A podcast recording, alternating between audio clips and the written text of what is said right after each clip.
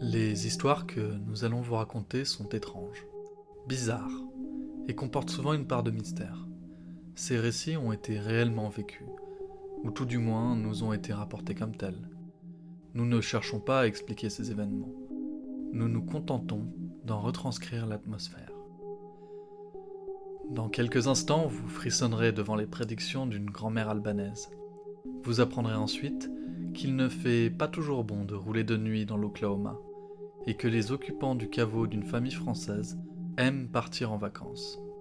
Enfin, vous prendrez la route pour une virée hors du temps et de l'espace, dans une petite ville américaine, trop pittoresque pour être vraie. Imaginez-vous près de l'âtre ronflant d'une cheminée. Fermez les yeux et laissez-vous bercer par ces chroniques probables.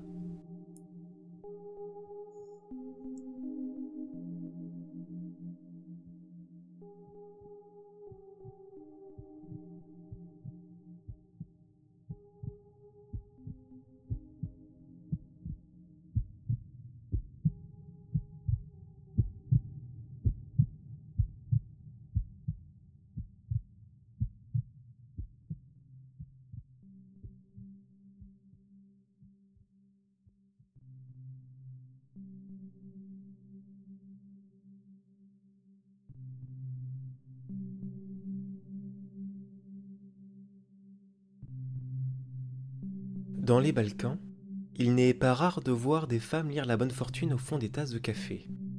Il en a toujours été ainsi, mais la coutume se perd au fil des années, en grande partie parce qu'après tout, les gens sont de moins en moins superstitieux.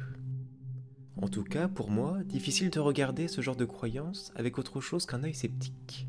Ce ne sont que des histoires de bonnes femmes, tout ça. Je n'ai jamais cru qu'avoir le hockey voulait dire qu'on disait du mal de moi, ou bien que mon avenir était tracé au fond d'une tasse de café turc. Apprendre à lire dans le mar, c'est un rite de passage qu'une mère fait passer à sa fille dès le plus jeune âge. Mais ma mère à moi n'a jamais montré aucun signe d'intérêt pour les contes de fées et la sorcellerie. Alors bien sûr, je m'en foutais pas mal. Une après-midi, j'ai surpris ma grand-mère, les yeux plongés dans sa tasse, la faisant doucement tourner d'un geste de son poignet.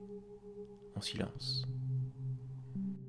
Ce que j'avais toujours pris pour du charlatanisme avait tout à coup l'air, dans les mouvements de ma grand-mère, comme d'une sagesse ancienne.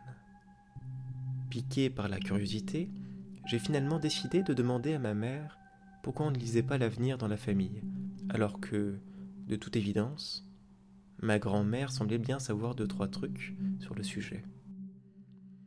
L'espace d'un instant, ma mère eut l'air d'oublier ce qu'elle était en train de faire, elle fit quelques mètres, pas très à l'aise, puis vint s'asseoir à côté de moi. Elle me dit Je ne crois pas à ce genre de choses. En fait, je pense que personne n'y croit vraiment. Pour ta grand-mère, c'était un jeu sans conséquence, un moyen d'épater la galerie quand il y avait du monde à la maison. C'est sa mère qui lui avait appris à lire, et elle était devenue assez célèbre parmi mes collègues. C'était il y a longtemps. Je n'en revenais pas. Ma grand-mère, une diseuse de bonne aventure, était-elle un escroc ou bien une comédienne? Pourquoi j'en avais pas entendu parler? Eh bien, dit ma mère, qui hésitait à poursuivre, elle a arrêté après une prédiction particulière. Une après-midi, juste après le travail, une de mes collègues m'a supplié de l'emmener chez ma mère pour que celle-ci lui lise sa tasse. Ta grand-mère, avide de nous voir, a fait le café pour tout le monde, puis on a discuté de tout et de rien. Au moment de lire, elle a commencé à faire son numéro, comme d'habitude. Je vois une spirale, je vois, je vois une route.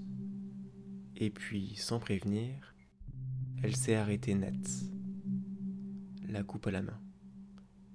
Elle était silencieuse et immobile, presque inquiétante. Ma collègue, impatiente, lui a alors demandé ce qu'elle avait vu d'autre.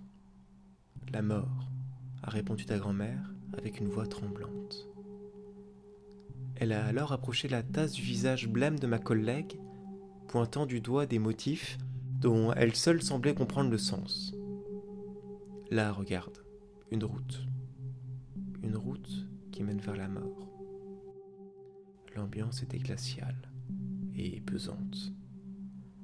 Ce jour-là, en partant de la maison de ta grand-mère, il y avait comme un couvercle de plomb au-dessus de nos têtes. Le regard de ma mère, perdu dans le vague depuis qu'elle avait commencé à parler, se tourna vers moi. Je ne crois pas à ce genre de choses. Personne n'y croit vraiment. Mais ce jour-là, ma collègue a reçu un appel de sa famille, qui vivait à des heures de notre ville. Son frère venait de mourir. Une route qui mène à la mort. Je pense que c'est une coïncidence, bien sûr, mais maman n'a plus jamais touché une autre tasse que la sienne depuis ce jour. Ma collègue, elle, ne m'a jamais reparlé de cet après-midi. C'était une coïncidence, rien de plus. Moi aussi, j'ai envie de dire que ce que m'a raconté ma mère n'était qu'une coïncidence.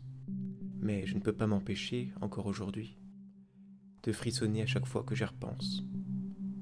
Je me demande bien ce que ma grand-mère voit au fond de sa tasse quand elle la lit toute seule ces temps-ci.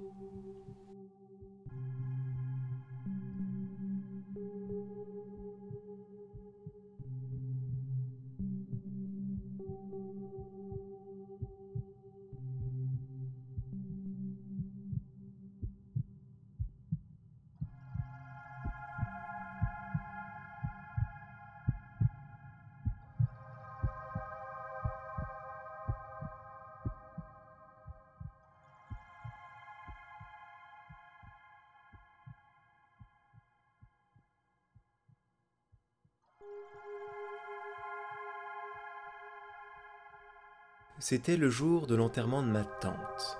Enfin non, la tante de ma grand-mère. On est comme ça dans la famille, la tante de l'un devient la tante de tout le monde. Enfin bref. À la base, je n'étais pas sûr d'y aller du tout, vu que j'étais enfant. Mais finalement, j'y suis venu quand même. Bon, l'enterrement s'est passé comme d'habitude, avec le cercueil, la procession, etc toute la famille avait fait le déplacement dans ce cimetière du sud-est de la France. Les employés des pompes funèbres ont ouvert le caveau, puis sont allés voir ma grand-mère, qui était la plus proche parente de la défunte, pour lui demander s'il fallait placer la tente sur la droite ou sur la gauche dans le tombeau. Elle a proposé de déposer son cercueil juste à côté de feu son mari, qui était mort depuis au moins vingt ans. Et la réponse étrange, le fossoyeur indique à ma grand-mère que le caveau est complètement vide.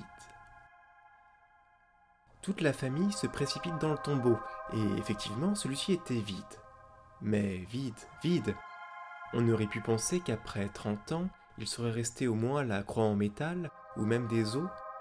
Mais non, c'était vide et propre, comme si on avait simplement construit la sépulture, puis qu'on l'avait abandonnée. On a appris la disparition avec humour. Ma tante a lâché un. L'oncle, en voyant la tante arriver, il s'est vite barré en courant, en embarquant le cercueil. Ce qui a fait marrer toute la famille. Mais bon, c'est un autre problème, ça. On a quand même enterré la tante et commencé à en discuter pendant le repas funèbre.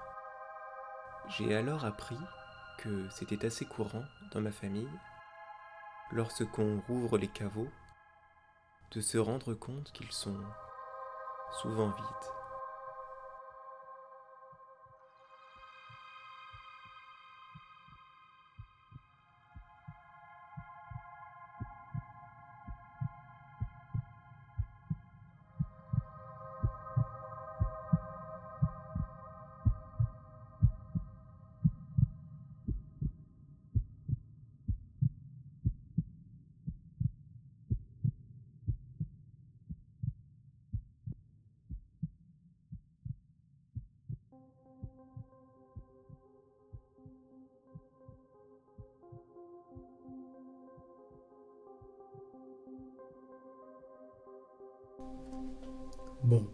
Je vais vous raconter l'histoire brièvement. J'étais en vadrouille avec mes parents lorsque je devais avoir quoi 10 ans? Bon, c'était juste une sortie en voiture. On flânait sur les routes, on se laissait bercer par le moteur et on est tombé par hasard sur une petite ville. Dans ce patelin, il y avait un parc d'attractions permanent, même s'il n'était pas bien grand. Il n'y avait pas de place de parking et on pouvait tout juste apercevoir trois autres bâtiments. En fait, on n'a trouvé qu'un guichet, un petit restaurant et ce qui ressemblait à un entrepôt. Pour vous donner une idée du temps, il devait être 23h30 lorsqu'on a trouvé l'endroit et que ma mère a dit De toute façon, on reste pas plus d'une heure. Tout le monde dans la ville a été très accueillant avec nous pendant notre visite du parc. Enfin, quand je vous dis très accueillant, je veux dire faussement sympathique et vraiment louche. Du genre ville post-apocalyptique, où les gens vous accueillent avec le sourire pour vous dévorer la nuit. J'ajoute que les habitants nous ont systématiquement demandé si on voulait passer la nuit à l'hôtel du parc. Bon, on l'a jamais trouvé leur hôtel, mais j'y reviendrai après. On a refusé poliment et on a continué à flâner. On a profité du parc, gagné une ou deux récompenses et on a fini par manger au restaurant. Bon, l'intérieur, c'était la copie conforme d'un dîner américain des années 50. La serveuse, un peu comme le reste du parc et du personnel, était bien trop aimable pour ne pas avoir l'air suspecte. Donc on a payé la note, on est retourné à la voiture et on est reparti sur la route humide. Quelques minutes après avoir quitté la ville, mon père a tourné la tête et il a décidé de faire demi-tour. Il disait que c'était pour trouver le nom de la ville, du parc, ou en tout cas de l'endroit. Le problème, c'est qu'on n'a pas retrouvé le parc. Pourtant, c'était une route unique, sans croisement. On a remonté le chemin pendant bien dix minutes et rien. Cette foutue ville, elle avait disparu on est rentré assez perturbé. C'est à ce moment-là que ma mère a remarqué l'heure sur son téléphone. Il affichait 22h30. Je ne sais pas si vous vous en rappelez, mais il devait être dans les 23h30 à l'entrée du parc. J'ignore pourquoi ce n'était pas la bonne heure qui était affichée sur son téléphone, mais une fois le réseau et Internet récupérés, il s'est remis sur le bon fuseau horaire. Ma mère avait aussi pris une photo de moi, à côté de la grande roue du parc, mais l'appareil refusait d'afficher l'image. En fait, toutes ces photos étaient devenues corrompues. On n'a jamais retrouvé l'endroit. J'y suis retourné quelques années plus tard quand j'ai eu ma voiture et j'ai été incapable d'y retourner. Alors j'ai demandé à des gens de Westlake, une ville dans l'Ohio. C'est le lieu le plus proche duquel on était. Et les habitants n'avaient jamais entendu parler de cette ville. Donc oui, cette vadrouille hors du temps, c'est toujours un mystère pour moi.